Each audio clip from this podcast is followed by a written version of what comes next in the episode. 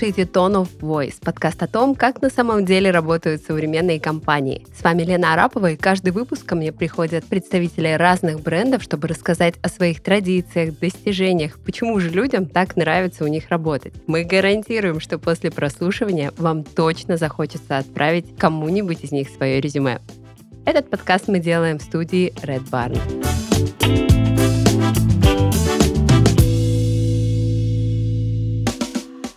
Сегодня у нас в гостях компания «Первый бит» и руководитель краснодарского филиала компании Антон Мамедов. Ну, кстати, спойлер. Когда-то я сама была частью команды «Первого бита», и некоторые вопросы, я полагаю, получатся несколько инсайдерскими.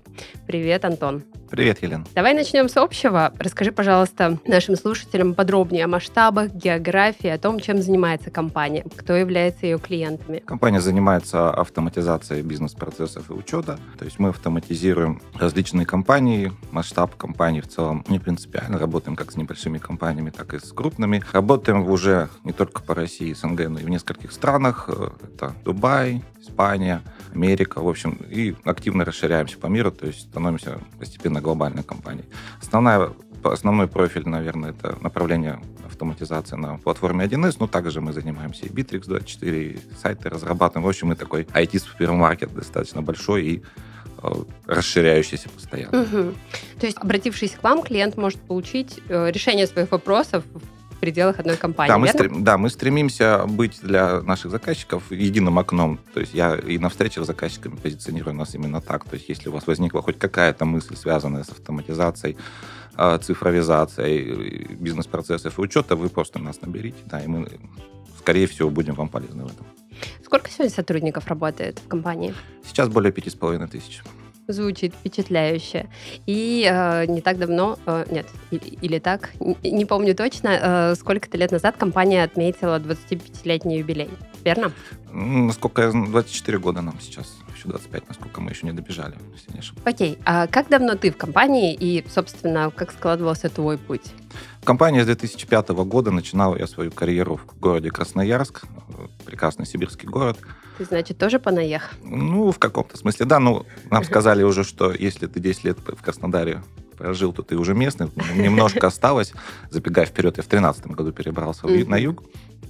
В 2005 я пришел в БИТ, тогда он назывался еще не БИТ, назывался ДНС Бухучет и торговля. Пришел стажером отдела внедрения. Красноярске за 8 лет я дорос до заместителя руководителя филиала, а мой филиал, в который я пришел, вырос с 20 человек до 100 за этот период. Вот. Потом я решил, что юг это лучше, чем Сибирь, потому что тепло, потому что море, и решил переехать и предложил главе компании открыть еще один филиал в Краснодаре. Руководитель компании мое предложение принял, и вот я здесь уже 8 лет. Сразу хочется спросить, так можно было? То есть в компании можно просто попросить открыть филиал? Да, компания ориентирована на рост своих сотрудников и на расширение своей географии. В принципе, сейчас во многих городах мы готовы рассматривать кандидатов на запуск филиала как от наших сотрудников. То есть у них всегда есть такая возможность вырасти до руководителя филиала либо в этом городе, либо в другом. То есть мы в некоторых городах имеем несколько филиалов. Соответственно, здесь э, нет проблемы, если ты амбициозен и хочешь расти. Угу. Название «Первый бит». Почему оно было выбрано и почему компания его, собственно, на него и перешла? Исторически, ну, давайте две, две части названия. БИТ — это сокращение от двухучета торговли, это некая преемственность прошлого, да, первых названий наших. А первый — это очень точно отражает наше мышление, нашу корпоративную культуру в том, что мы делаем, мы всегда хотим быть первым. Будь то автоматизация, будь то рост, будь то марафоны, забеги, айронмены. В общем, первое, она очень энергетически емкое, на мой взгляд, слово. Если быть, то быть первым, один из наших э, девизов, да, и, соответственно, поэтому первый бит. Угу. А давай, ну, коль скоро уже затронули ценности, мы подробнее их разберем, потому что вот если следить э, за соцсетями компании, э, слушать интервью сотрудников, вот прям акцент прослеживается на ценностях, которыми руководствуется компания. Расскажи, пожалуйста, об этом подробнее, как это реализовывается с точки зрения ведения бизнеса и стратегии управления персоналом. Да, ценности для нас являются важным. А мы называем это даже управлением по ценностями. То есть, что это означает в нашей деятельности? Это означает, что мы всегда в первую очередь обращаем внимание на то, какой человек, какие ценности его в жизни и совпадают ли они с нашими. То есть это выражается в том, что мы на этапе подбора персонала ориентируемся именно на ценности, а не на компетенцию во многом, потому что нам компетенцию мы понимаем, что мы сможем поднять и нарастить, а вот ценности человека меняются очень сложно, да. И ценности, под ценности мы понимаем, ну, я всегда простую формулировку предлагаю, это когда мы одинаково с человеком понимаем, что такое хорошо, а что такое плохо, как в известной, да, истории. Угу. Ну, например, там, да, там, самые простые вещи, там, быть безответственным плохо. И мы, соответственно, здесь должны с человеком сходиться. А быть смелым и брать новые неизведанные задачи на себя, это хорошо, это наша ценность, то есть смелость. И, ну и так далее, там честность, какие-то такие базовые вещи. Мы должны с человеком понимать одинаково. Как бы. Поэтому мы смотрим на ценности как на этапе подбора. У нас построена система часов развития, это когда мы собираемся эти ценности, обсуждаем, ну, чтобы четче понимать, что стоит за словом ответственность, чтобы стоит за словом смелость, чтобы все мы одинаково это понимали. Поэтому это базовые вещи в ежедневной нашей работе с персоналом. Слушай, а насколько хорошо работает процесс именно отсеивания людей по ценностям? Потому что, ну ведь, сам знаешь, э, социально желаемые ответы — это то, что очень часто люди говорят на собеседованиях. Вот насколько компания с этим справляется успешно, и часто ли не, не ваши люди попадают в компанию? Ну, конечно, бывает, мы ошибаемся на этапе подбора. У нас построено несколько этапов проверки как компетенции, так и ценности, ну, там из простых, там, я не знаю, там, да, когда мы даем тестовое задание, мы очень внимательно смотрим, а прислал ли сотрудник в оговоренный срок то, что он обещал прислать uh-huh. в ответ. То есть для нас это является проверка ответственности. Сообщил ли он, что он не успевает прислать. То есть это для нас важно даже больше, чем содержание ответа, потому что, ну, здесь это проверка на ответственность. Ну и дальше у нас есть тестовый день, когда человек приходит, мы еще не договорились о работе, но он пробует что-то делать, что-то работать. Здесь мы смотрим, насколько он к новому относится, да, является для него что-то непонятное непонятное вызовом или что-то, э, или страх для него от этого, да, это тоже нам дает информацию о том, сможет ли человек у нас стать сильным или не сможет. Несколько тестов, несколько проверочных таких, назовем это так, кейсов, да, и каких-то ситуаций специально созданных, да, и мы здесь вот отсеиваем, да. Но по факту основной, конечно, это первые три месяца на них там человек уже в работе проявляет угу. себя, и здесь мы по итогам трех месяцев, а может быть и раньше, понимаем, человек наш, не наш. Ну, э, окей, человек ваш. На основании того, что он по ценностям соответствует, они ему близки.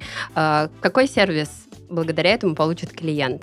Клиент э, получит сотрудника в первую очередь ориентированного на результат. Это тоже одна из наших ценностей. Да, мы про результаты, даже по всем опросам наших же клиентов, которые мы недавно делали, делали исследования, угу. за что ценят компанию Первый бит, ее же клиенты, да, они говорят, ну, что бит доводит до результата. Да, как бы сложно не было, с битом вы дойдете до того, чего хотели дойти. Да.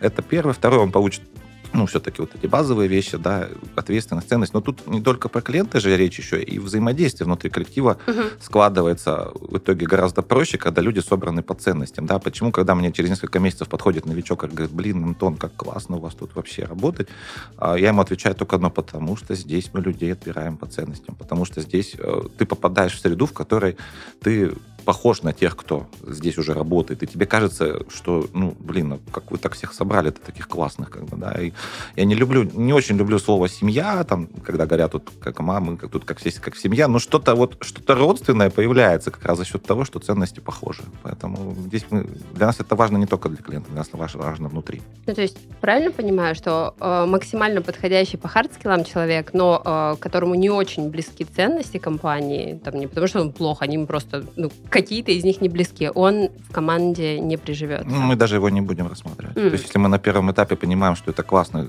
давайте возьмем программист 1С, но при этом, ну, совсем он как бы не наш э, по ряду параметров, mm-hmm. это для нас ну, является табу. Окей. Okay. Поняла.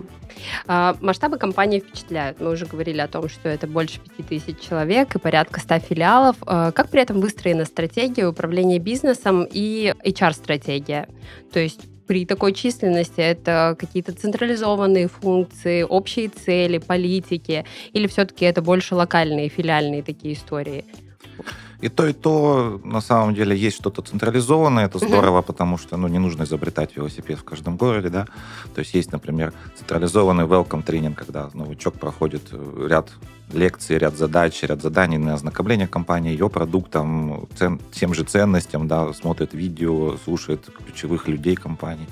Также каждый филиал может добавить что-то от себя, свою специфику, какую-то свою, может быть, менталитет своего филиала, там, да, дополнительный welcome тренинг, какие-то дополнительные материалы дать новичку.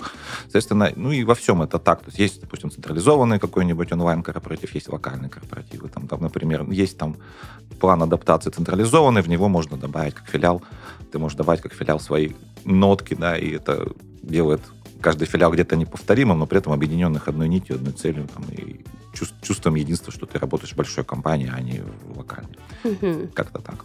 То есть пространство для такого творчества и потребностей своего подразделения, оно сохраняется. Некая, некая генеральная лидия с вкраплениями индивидуальности. Угу. А большие компании еще очень часто славятся центрами компетенций. Вот как с этим видите? Можно ли найти по каждому направлению какой-то центр компетенции в головном офисе, который окажет поддержку, направит и сообщит о самых новых изменениях, там, не знаю, в законодательстве, трендах и так далее? Как с этим? Да, конечно, безусловно, есть э, центры компетенции, они есть по отраслям, они есть по бизнес-процессам. Чем примечательный вид, что обычно все это сконцентрировано в каком-то головном офисе, в BT же это совсем не так. То есть любой филиал может стать центром компетенции по выбранному mm. решению. Допустим, у нас там по складской логистике у нас компетенции в Нижнем Новгороде, по медицинским учреждениям в Челябинске там, и так далее, и так далее. То есть это тоже дает филиалам возможность э, стать значимой точкой на карте, да, и развиваться быстрее, чем локальные конкуренты в том числе. Соответственно, ну, понятно, что много сконцентрировано в головном офисе, в филиале, но вот такая возможность есть у каждого филиала стать кем-то еще. То есть и компетенции не только по законодательству, и по продуктам, и по видам, от, и отраслям множество центров компетенций. Mm. То есть, а, а как стать таким центром компетенций? Нужно иметь квалифицированных сотрудников в этой области или заявиться и потом наращивать скиллы? Как это у вас происходит? Ну, есть два варианта. Первый это некий стихийный, когда один, одно из подразделений набрало критическую массу заказчиков, клиентов в одной тематике и понимает, что у них есть экспертиза, сотрудники и некий опыт, который можно тиражировать дальше по всей компании, да, и они заявляют, что, ребята, давайте мы будем центром компетенции. Вот, либо, соответственно, ничего нет, но глава филиала, либо его команда совместно хочет туда пойти, и, соответственно, начинает с нуля делать целенаправленные усилия, отраслевой маркетинг, э, подбор сотрудников под это, получает на это добро и инвестиции от э, руководителя компании. Соответственно, здесь два варианта. Может и так, может и так происходить. Угу, окей. А с точки зрения бизнеса, вот какие-то общие цели, показатели у компании есть, к которым должна добежать вся компания к определенному времени? Наша цель это быть первым. У нас декларируется, в общем-то, цель по всем филиалам, по всем городам и по всей компании это стать автоматизатором номер один. Э, далее мы в каждом городе и филиале определяем, что, что это означает в локальном смысле, да, стать автоматизатором один в начале в чем, в где, в каком продукте. Вот, соответственно, ну и основная, основная наша цель это расти. Рост дает возможности, рост дает э, нашим сотрудникам возможность больше самореализовываться. Мы компания, которая всегда хочет развиваться и расти. Какой-то, какой-то сейчас супер конкретной цели не заявлено, кроме того, что нужно, собственно, ну, увеличивать численность, расти и добиваться в каждом филиале своих целей. У каждого филиала есть цели по росту, по основным показателям, связанных с объемами продаж, с количеством клиентов, да, и, соответственно, они у каждого свои. Суммарно, да, мы идем в сторону там роста 50-100% каждый год. Угу. Ну, то есть я правильно понимаю, каждый руководитель филиала на месте должен определить, в чем он хочет расти, на каком он сейчас месте и, собственно, устанавливать свои цели. В том числе это часть, это угу. часть, часть планирования, да, которое у нас как раз сейчас было планирование да, годовое. Угу. А, определить, обсудить это с генеральным директором, с, с основными руководителями наших отраслевых дирекций и, да, идти туда. То есть кто-то, какой-то филиал сиднее в одной отрасли, кто-то в другой, кто-то прикладывает усилия туда. Генеральные линии, конечно, есть. Это нам та же маркировка да, всех товаров, которые повсеместно в государстве идет. То есть uh-huh. есть, есть генеральная линия, что каждый филиал должен расти в маркировке, например, в проектах по маркировке, и быть нашим заказчиком опорой в маркировке. Соответственно, ну, такие вот линии, они прослеживаются. Да. Ну, можно что-то добавить. Например, в Краснодаре Краснодаре мы стартовали, стартуем в этом году направление по бизнес-аналитике и роботизации. Соответственно, это моя цель, какая она лично мне интересна. И, соответственно, нашим заказчикам, с которыми в Краснодаре мы здесь работаем, хотим как раз предложить уже локальный сервис по этим сложным направлениям, которые обычно сконцентрированы столице и ближе к ней. Поэтому здесь вот есть, опять же, как, как и с HR-политика, есть линия генеральная от трендов, да, а есть вкрапление от каждого филиала. Угу. Слушай, еще интересно, вот э, как компания понимает, э, на каком месте она сейчас находится и, собственно, что с, вообще с рынком происходит? Есть какие-то, нет, я не знаю, рейтинги, еще что-то? Как вы понимаете? Ну, мы, конечно, следим за трендами, где мы находимся, мы сравниваемся с э, другими компаниями из нашей отрасли. Ну, конкретно, если говорить о там, отрасли основной, там, 1С, то, наверное, там, мы считаем себя лидерами в, этом, в этой области, да, и Соответственно, наша задача какая? Наша задача отслеживать тренды, там, в том числе государственные, да, и их использовать. Но с точки зрения места это, конечно, сложно. Есть отраслевые рейтинги, там, например, по тому же Битриксу мы занимаем первое место, у нас единственный статус, крупнейший партнер там, Битрикса. По 1С есть рейтинги, да, мы на них смотрим. Есть доля, доля рынка 1С, uh-huh. соответственно. Но вот в части, скорее, скорее всего, мы сравниваемся больше сами с собой, да, потому что мы хотим оглянуться назад и сказать, мы стали сильнее или не стали сильнее, мы выросли, мы стали делать более сложные проекты, мы научились оказывать более классный сервис нашим клиентам. Не для этого у нас есть свои метрики, есть отслеживание этих метрик. И мы, как, как, как те спортсмены, которые в биатлоне борются с собой. Там, у нас в семье покойники биатлона все, да, и вот я поэтому с биатлоном все сравниваю, что там условно там известный Берндалин все время боролся с собой, хотя он все выиграл уже до этого. Поэтому мы не все выиграли, безусловно, и в разных городах мы находимся на разных позициях, но цель, чтобы в каждом городе первый бит был первым исходя из названия в том числе. Да, да. А, хочу тебя спросить, насколько мне известно, в компании нет роли HR-директора, а, что, если посмотреть на это традиционно, удивляет при таких-то масштабах. Вот какие преимущества это дает компании и почему выбрана такая стратегия? Я бы не сказал, что выбрана такая стратегия, потому что позиция HR-директора у нас здесь открыта. А, плюсы от того, что нет HR-директора, наверное, в том, что, по моему мнению, тогда представители филиалов и ну, руководители отделов не перекладывают ответственность на человека, который, по их мнению, должен сделать за них э, весь процесс работы с персоналом. Ну, то есть, а, когда есть кто-то главный, все говорят, ой, ну пусть вот главный нам сейчас все здесь построит, как бы, да, по персоналу, а мы даже, это же его, типа, задача такая. Когда его нет, мы поддерживаем конструкцию, как бы сами понимаем, что никто кроме нас, как в известной фразе. Вот, но HR-директора мы находимся в поиске, эта позиция важна, потому что нужно, чтобы все-таки нам нужно усиливать свой HR-бренд, нам нужно быстрее развиваться с точки зрения персонала, нам нужно в, этом, в этой конкуренции за ресурсы человеческие, хотя, нет, неправильно сказал, ресурсы, за, за людей, в конкуренции за людей мы должны, соответственно, быть самыми крутыми, и для этого нужно усиливать позицию HR, наших департаментов. HR-директор нам нужен, поэтому если, если у вас есть кандидаты, мы готовы с удовольствием рассмотреть. Окей, то есть HRD быть. Но ты сказал, очень много лежит на плечах, я так понимаю, руководителей филиалов. А кто, э, который, как, как ты сказал, поддерживает конструкцию, а кто учит руководителей филиалов работать со своими людьми? Ну, ну, если нет HR-директора, это не значит, что нет э, HR в компании. Да? Соответственно, есть HR, которые учат руководителей, руководители учатся сами. Даже больше года, 22 год тоже объявлен, в общем-то, по, по повышениям компетенции руководителей филиалов и руководителей отделов филиалов именно в части работы с персоналом. То есть мы четко осознаем, что это основное, чем нужно заниматься, чтобы расти дальше чем особенность, главная особенность корпоративной культуры первого бита? Существуют ли в компании какие-то традиции, которые одинаково близки сотрудникам из разных городов?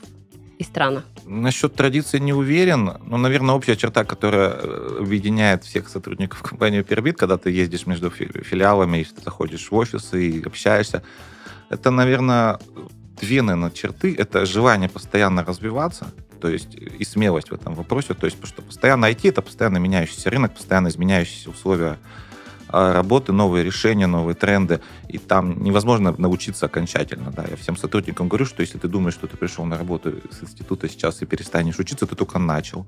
Вот. И это не всем подходит, но тем не менее IT это постоянное обучение. И вот любой, и вот корпоративная черта всех сотрудников БИТа, они с интересом и радостью развиваются и учат что-то новое, что нужно для наших заказчиков.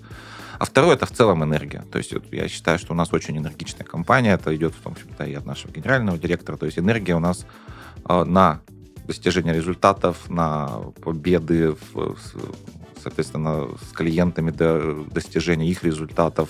Это у нас нечто общее объединяющее. То есть вялых и неэнергичных сотрудников компании Пербит я практически не видел. Вот, то есть это, это, это такой самоисключающий фактор, потому что ну, мы очень быстро двигаемся, очень быстро меняемся, и надо иметь энергию для этого. Слушай, а вот э, как раз достижения, как они анонсируются в компании? То есть вас драйвит успех, вы как делитесь кейсами, историями успеха? Как этот процесс работает в компании? Да, достаточно много таких э, вещей у нас. У нас есть свой корпоративный портал, на котором постоянно а, есть э, объявление благодарности клиентов конкретным сотрудникам, есть э, итоговое по месяцам Zoom удаленное собрание на всю компанию, когда а, все филиалы могут делиться успехами, есть э, централизованные какие-то вещи, фиксации, что вот эти филиалы достигли вот это, вот эти люди достигли там а, центров компетенции какие-то получили. То есть внутри филиала, допустим, ну конкретно в моем филиале у нас организовано, понятно, поздравление с сертификацией, если сотрудник прошел нужную аттестацию вендоров, э, мы поздравляемся. Завершение, завершение проектов мы отмечаем, мы достижение каких-то сверхпоказателей, которые никогда не достигали. Вот мы, допустим, в декабре там поставили рекорд по продажам в этом году, соответственно, как филиал, поэтому здесь мы тоже зафиксировали это уже, вот, и будем отмечать. Поэтому успехи, да, успехи делятся. Плюс у нас есть и чаты межфилиальные, межкомпанейские, там тоже периодически какие-то достижения фиксируются. То есть мы да, в целом достаточно плотно между городами общаемся. Угу.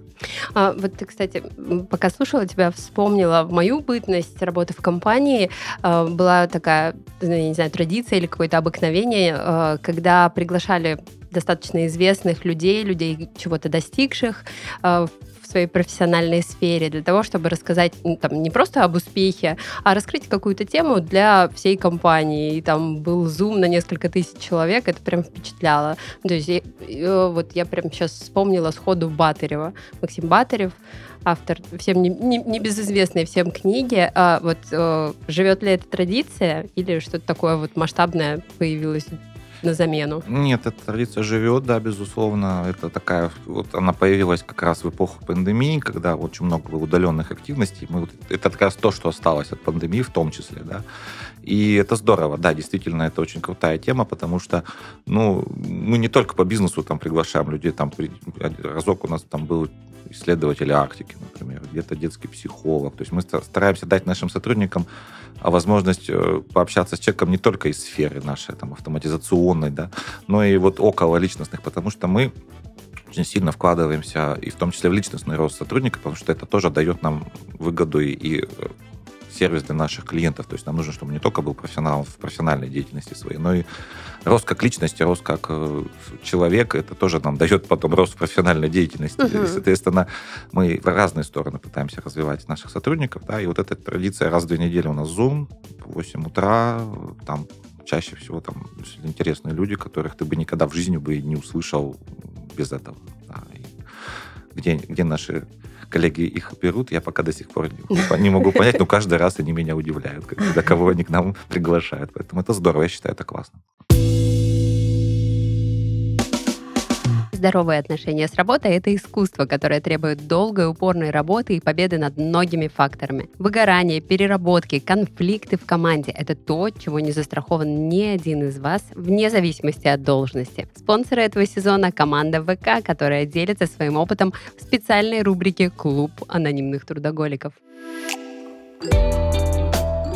Привет! Меня зовут Полина, и я трудоголик. Моя история произошла во время пандемии коронавируса. Мои родители долго избегали модной болезни, но в феврале прошлого года я получил смс от мамы. У нас ковид. Мои родители живут в Владимирской области, где медицина сильно отличается от Москвы. По этой причине надеяться на нормальное лечение было сложно, я просто сходила с ума от неизвестности. Находясь в Москве, я могла оплатить родителям анализы лекарства, но не могла повлиять на возможности региональной медицины. Я была на связи с родителями с 6 утра до самой глубокой ночи.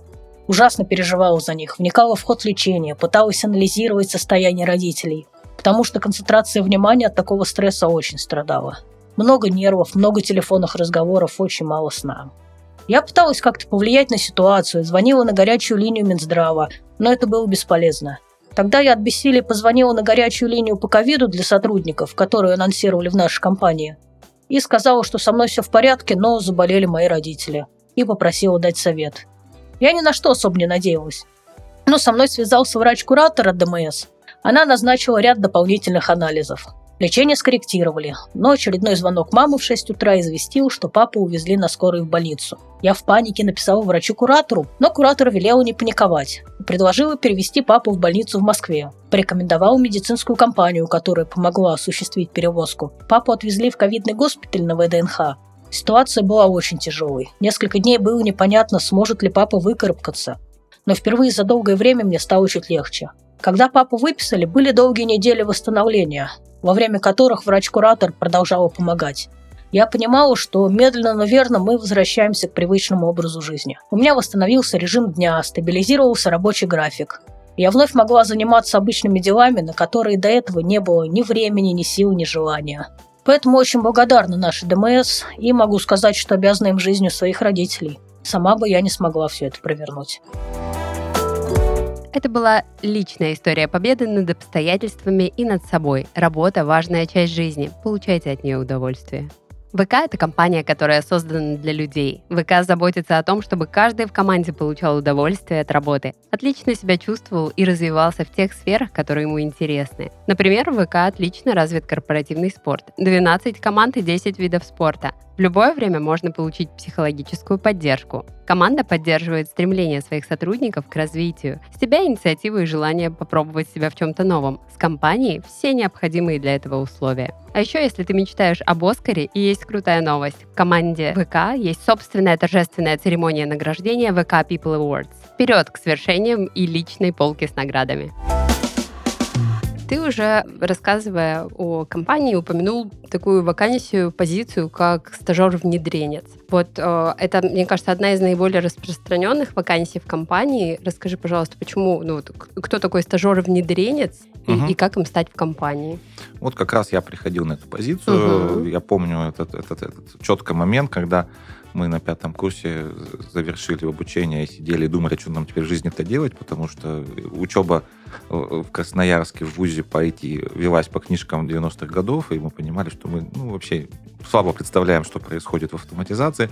И был единственный сайт по, по вакансиям, тогда еще назывался он Красджоп, вот, и красноярский локальный сайт, и мы таки увидели вакансию стажер внедрения. Мы не понимали, что означает внедрение, но то, что там нас привлекло, всех студентов, это то, что там было написано, что нас научат. И мы туда пошли, прошли там два собеседования. Стажер внедрения – это человек, который непосредственно оказывает услуги по внедрению 1С. Что такое внедрение в нашем понимании? Это э, процесс, когда у заказчика есть программный продукт, и нужно, чтобы он заработал у него. То есть э, всегда в чем отличие говорят, ну продукт же и так работает, что значит внедрять его, да? Я говорю, ну продукт работает вообще, чтобы он заработал, заработал в конкретной компании, нужно приложить ряд усилий минимальное усилие это его установить, как минимум, да, а второе, надо обучить пользователя там работать. Либо пользователь обучится сам, либо его как раз обучит вот этот вот специалист, который называется у нас внедренец, и программа заработает именно на конкретном предприятии, ради которого, соответственно, которая этот программный продукт и себе и приобрела. Вот. Дальше, возможно, какие-то будут ну, доработки, так как большинство программных продуктов является воз, воз, имеет возможность доработок, да, каких-то изменений, внесения какой-то кастомизации, либо какие-то интеграции с другими продуктами, с сайтами и так далее. И далее. Вот это, эти задачи решает специалист внедренец. Он обладает как коммуникационными навыками, так и понимает бизнес, так и знает IT-часть, которую, соответственно, может решить для клиента. Ты так очень серьезно, обстоятельно рассказала позиции. Мне прям хочется долю юмора внести, потому что ну, я ведь помню, э, какими были внедренцы, стажер-внедренцы в мою бытность работы в компании. Это были ребята, не обязательно, причем выпускники э, IT-специальностей. То есть это мог быть, по сути, любой человек, который действительно осознанно хотел развиваться в этом направлении, который, внимание, прошел тест – на логику. И, кстати, в одном из филиалов была такая традиция, пока человек находился на позиции стажера, внедренца, э, ему э, отдавался стул зеленого цвета, в то время как все остальные ребята сидели там на серых, черных стульях. И ты, войдя там, в большой open space, сразу понимал, кто здесь еще пока учится. И потом тоже такой торжественный момент, когда ребята уже получают свои первые сертификаты и становятся там внедренцами какой-то новой категории, им выдают стулья, традиционного серого или черного цвета. Ну, это да, это вот та часть, когда каждый филиал э, веселится и придумывает себе какие-то какие корпоративные черты. Там, да, в этом смысле у нас в разных филиалах, и в Красноярске у меня, в Краснодаре были разные на эту тему а, вариаций сейчас нет, на самом деле, таких вот, ну, у меня конкретно нет таких разделений, там, скорее, скорее мы э, Э, стараемся там, наоборот не выделять человека с точки зрения того, чтобы как бы да ну как-то там все на серых, на зеленых какая-то такая, ну в этом смысле все поддерживают. Да, действительно человек э, это соответственно стажер, это человек мизо, может быть без опыта идти, ну просто это очень сложно, да, если это просто на уровне собеседования старта очень сложно человеку без IT пройти наш отбор на начале, да, вот и соответственно да это человек, который там сын полка, которому все помогают, который, э, соответственно, учится очень много в начале, которого дают по чуть-чуть задания под наставление, который проходит сертификацию, которого представляют клиента как младшего научного сотрудника и говорят, что не бойтесь, мы все контролируем, как бы, да, если что, там, да, никто не бросает человека в полымя, э, без под, нужной подготовки. Ну, да, я помню все свои вот эти вот истории, когда там моя первая заявка как у нас называется, это наряд, раньше заявка называлась, да, э, была звучало следующим образом. Доедешь до кладбища, там тебя заберут. Там, да, соответственно... Да ладно, серьезно? Да, первый, первый мой наряд, там, там в тексте заявки было, едешь до остановки кладбища, там за тобой приедут. Я такой, ну, классная компания, что попал, нормально. Сейчас я это вспоминаю с таким юмором, потому что я приехал к своему руководителю, сказал, говорю, ну, Александр Главович, классно, говорю, вы мне придумали, говорю, тут. Вот. И он говорит, ну, а как ты хотел? И так далее. Ну, это зародило во мне интерес еще больше в ту компанию, в которой я устроился, потому что думаю, как интересно, они тут живут. Да, кстати, ну, если немножко в эту сторону добавить, что мне нравится в нашей компании всегда, это то, что возможность побывать и познакомиться с бизнесами, с предприятиями, которые ты бы никогда не попал, да, потому что, ну, звонит клиент, говорит, давайте автоматизироваться, хотим встретиться, да, и ты едешь на кладбище не ездил, но после этого, но по факту бывал и на каких-то в цехах там по переработке масла, и каких-то забойных цехах в птицефабриках, и в изготовлении матрасов мне экскурсию проводили. В общем, это мне настолько расширяет такой кругозор, поэтому, когда я всегда теперь, как руководитель филиала, уже там на первых встречах не всегда бываю, но когда есть возможность, я такой, куда ты там едешь? О, я там не был, поеду, поеду в портовых наших структурах я бывал. Очень интересно. А заказчик всегда же раска- любит рассказывать про свою деятельность. И это меня настолько только развивается, да, и потом, когда следующий заказчик такой же появляется, я уже с ним на одном языке разговариваю, и наши сотрудники также, они там все говорят, ну да, да, там же у вас вот, вот так вот устроено. Говорят, откуда вы знаете, откуда вы все это знаете? Мы говорим, да, мы развитые ребята. Ну, то есть такая крепкая отраслевая экспертиза получается. Получается возможность mm-hmm. расширять кругозор, да, и, соответственно, быть полезным для заказчиков в отрасли после этого, да. Ну, вот я говорю, никогда бы не побывал в стольких предприятиях, мне кажется, в другой отрасли, не знаю. Может быть, есть какие-то отрасли, в которых также устроено, но в этой прям это здорово. Так, поговорили мы о приятном, теперь хочу такой вопрос-провокацию задать тебе. Э, знаешь, неоднократно слышала э, от коллег из IT-мира, ох, 1С, да, это не IT. Программист 1С, да, это не программист. Это так обидно было. Ну вот почему, собственно, это, э, такое бытует мнение, что 1С это вовсе не программирование, не про это? Нет у меня на эту тему однозначного ответа. Да, у меня, допустим, в филиале не только 1С программирование, у меня есть целая вот студия под капотом, как я называю, которая программирует не на 1С. Но я к этому отношусь спокойно, просто потому что это как, знаете, говорить о том, что топор лучше молотка, я не знаю, или там клещи лучше, чем не знаю, щипцы. Ну, 1С — это инструмент. Это как бы... И, тогда, и, и если для решения задачи заказчика лучше подойдет 1С, чем я не знаю, решение на C++, да, в принципе, говорить, что это не программирование, ну, это, по сути, считай, э, как сказать, расписываться в том, что ты не знаешь 1С, как бы, да.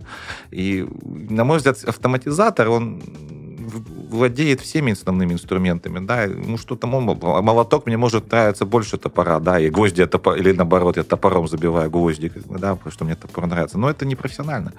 Поэтому почему так, так бытует такое мнение? Ну, потому что скорее, когда ты чему-то массовому противоречишь, а я без сомнения могу сказать, что специалист 1С это самая массовая IT-профессия. Вот если посмотреть там на вакансии, либо на а, количество сертифицированных сотрудников, там их по последним данным было что-то более 300 тысяч человек как бы в, mm. в стране.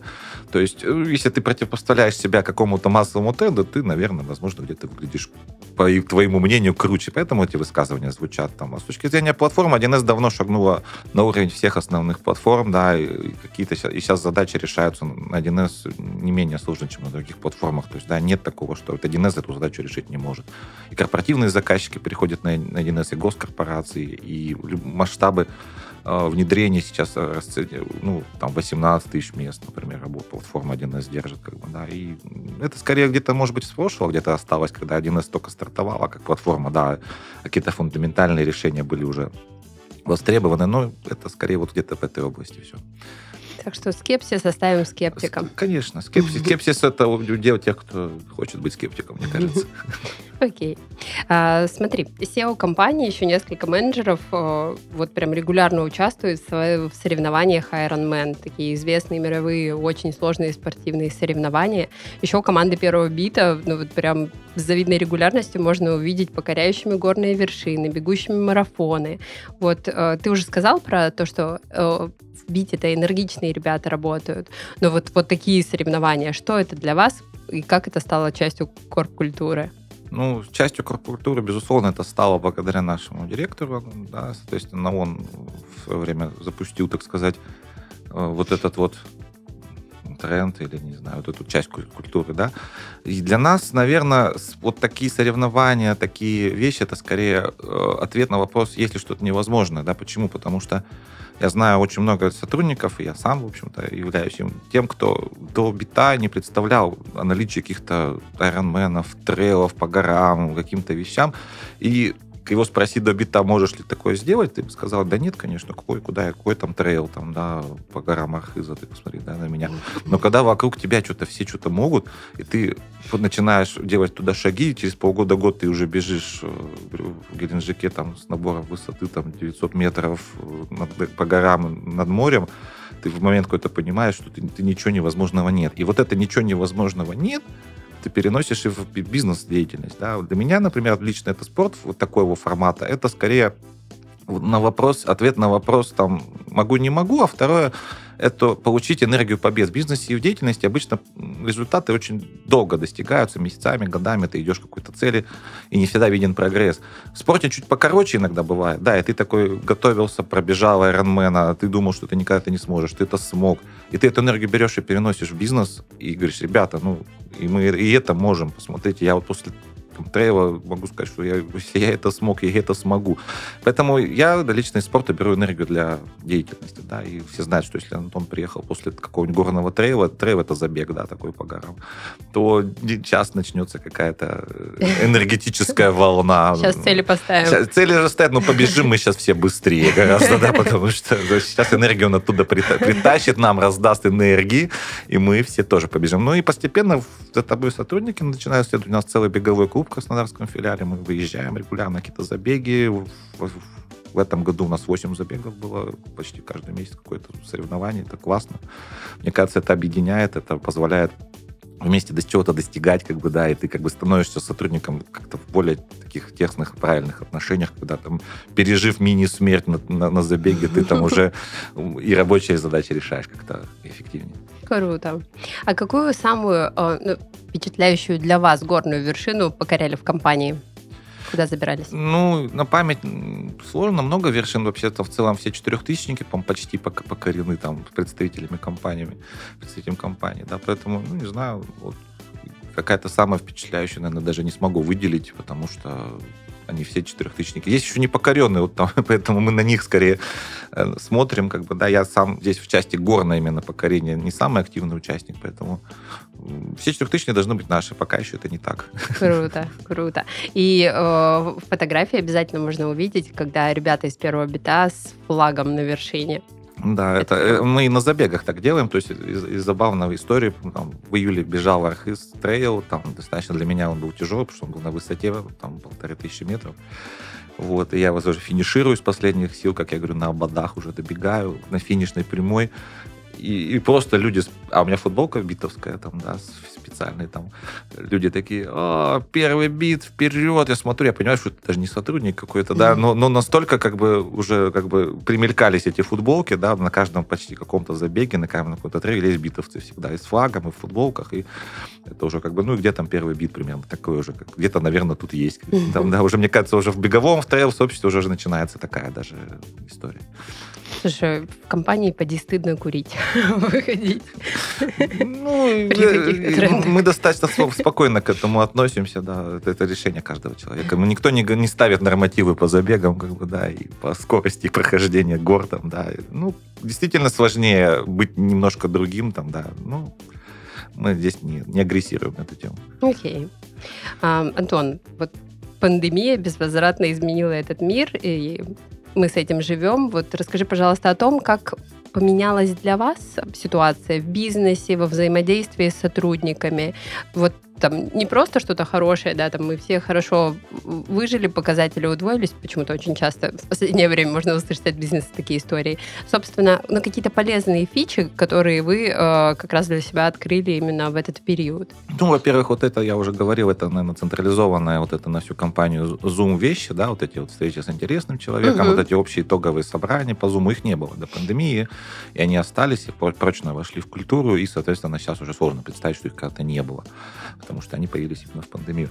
Вторая часть это, наверное, вот этот гибридно удаленный формат работы. Если раньше там, ну, не совсем было принято, что сотрудник там работает три дня из дома, два из офиса, а потом нам как-то по-другому. То есть все-таки было 90% это офис. Сейчас это не так сейчас все, все, все к этому спокойно относятся, да, угу. и научились управлять этим, да, если появились вот эти зум-летучки какие-то, зум а, разные вещи, связанные с управлением удаленщиками.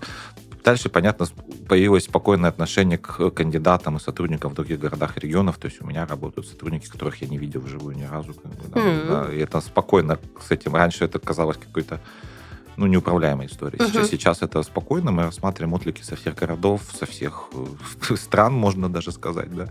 И здесь нет с этим проблемы. Вот что еще? Ну, наверное, это основное. Угу. Мне прям хочется спросить про Zoom летучки, потому что тоже общаюсь с коллегами из разных компаний, разных сфер, и ну, кто на что гораст, где их проводить, в каком формате. Там кто-то 10 минут микрофоны подключает, за наушниками бегает, где там можно не включать видео и там периодически выцеплять сотрудников, которые не слышат, что к ним обращаются. Вот у вас есть какие-то правила проведения и учат ли этому людей? Да, у нас есть правила хорошего тона, они не стопроцентно жесткие, но я как руководитель, по крайней мере, с рукоделов своих, там, руководителей отделов настаиваю на, а, включенной камере раз, и, ну, как бы человек должен включить камеру, да. Второе, соответственно, ну, да, вовлеченности, да. И тут какой нюанс? То есть у нас это очень... У нас проблем с техникой нет. Ну, во-первых, мы айтишники, да, во-вторых, как бы а, мы с клиентами очень много общаемся по Zoom. У меня uh-huh. да, проекты начали делаться в других регионах без выезда абсолютно к заказчику. Да. Uh-huh. Это тоже буквально последние года два, полтора. И самое главное, заказчики начали спокойно это воспринимать. Поэтому вот эти все зум, летучки зум-планерки, это настолько естественная ситуация, что правило там, ну, подписать нормально, конечно. Там, не должно быть там никнейма, должен быть имя, фамилия. Это там мелочь. Ну, она настолько для нас очевидна, что даже как-то за правило это не воспринимаю. Камера... Если я провожу какое-то итоговое собрание по офису, у меня лично есть итоговое собрание по результатам офиса, я там тыкаю, ребят, немножко, ребят, камеры включаем, камеры включаем, но жестко не контролирую. Там, да, кто-то все равно не включает. И в этом смысле, ну, окей, да, кто-то не вовлечен всегда. И, на мой взгляд, с точки зрения управления персоналом, какой-то процент будет не вовлечен. Мне важно, чтобы человек, если он не вовлечен, делал свою, свою работу хорошо для наших клиентов. Да. Это, это важно, чем включил он мне камеру там или нет. Вот если он еще и, и работу не делает, и камеру не включает, ну не знаю. Надо что-то с этим решать, как бы, да. А если он камеру включает, но работу не делает, ну тоже меня не устраивает. Как бы, да. Ну, я просто напоминаю ребятам о правилах хорошего тона и о том, что заказчикам надо вот так работать. Да. Окей, спасибо. Ты уже упомянул о том, что у вас есть разные чаты. Ну вот расскажи, пожалуйста, подробнее, на какой платформе происходит это взаимодействие, э, ну потому что компания действительно очень большая. Собственно, как, как живут ваши коммуникации? Основных коммуникационных каналов у нас э, три, наверное, можно назвать. Первый uh-huh. это ну, классическая электронная почта, ну, особенно потому что и заказчики в ней, как бы, и некий официальный канал, это такой некий официальный канал связи. Есть Bittrex24, на нем есть корпортал, и там есть ряд коммуникаций, связанных с обсуждением каких-то отраслевых направлений. Но, наверное, большинство коммуникаций сейчас... Есть, есть еще Slack, это для проектных команд с заказчиком, они там коммуницируют. Но это меньший процент, наверное. Основной, наверное, процент коммуникации у нас идет в Телеграме. Да, у нас это такой корпоративный стандарт, угу. и гласный, и негласный. И, соответственно, там основная наша коммуникационная история происходит. Да. Естественно, из фишек, которые мне в последнее время в Телеграме, например, нравятся, это отложенные сообщения. Я их использую как напоминалки там, сотрудникам. Вспомнил, что надо что-то напомнить завтра.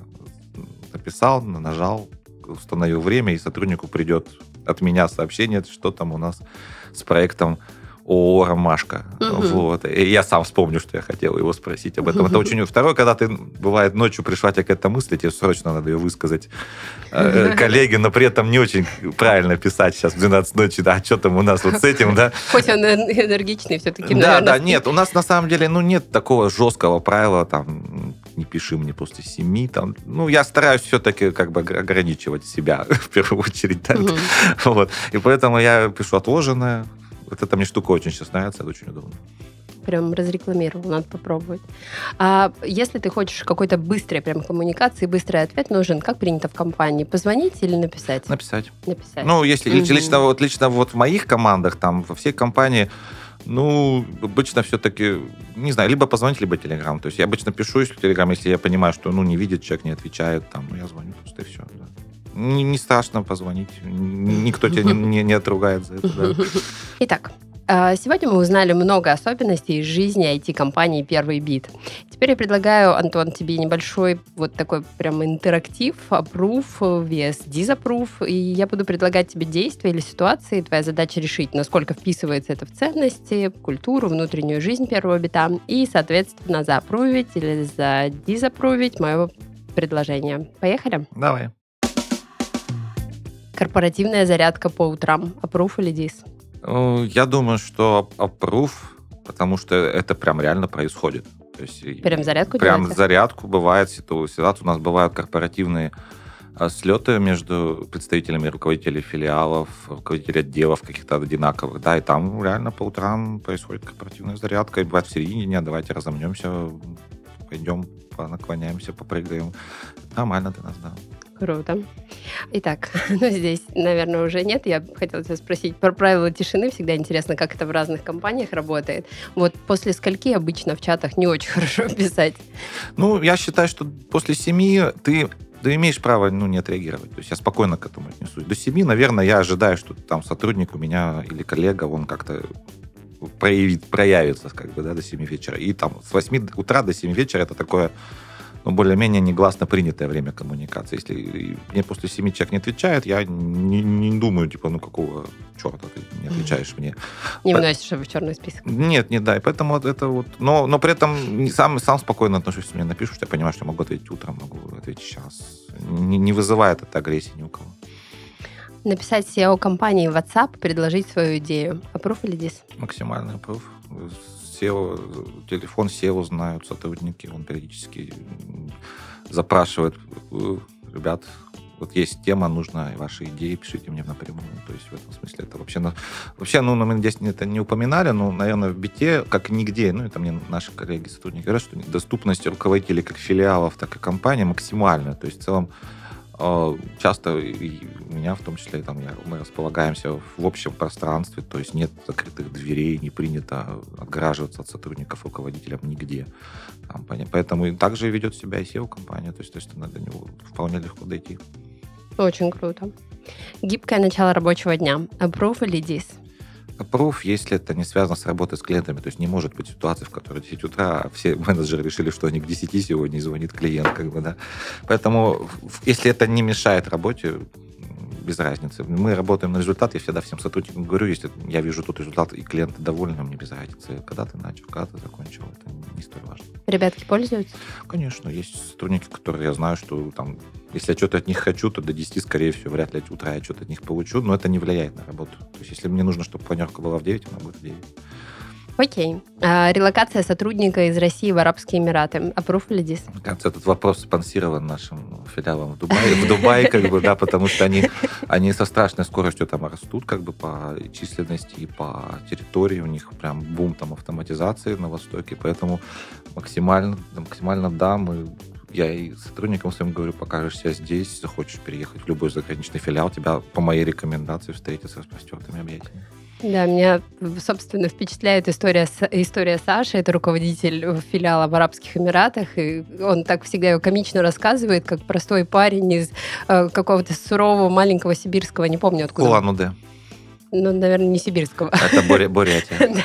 да, сурового города переехал в Эмираты и не знаю английского, и уча его очень быстро. Ну, там, там, там, ну, это вот возвращаемся к ценностям компании, смелости, энергичности и бесстрашие абсолютно. То есть, ну, Саша был там в отпуске, да, он ему так понравилось, что он решил, а почему бы и нет.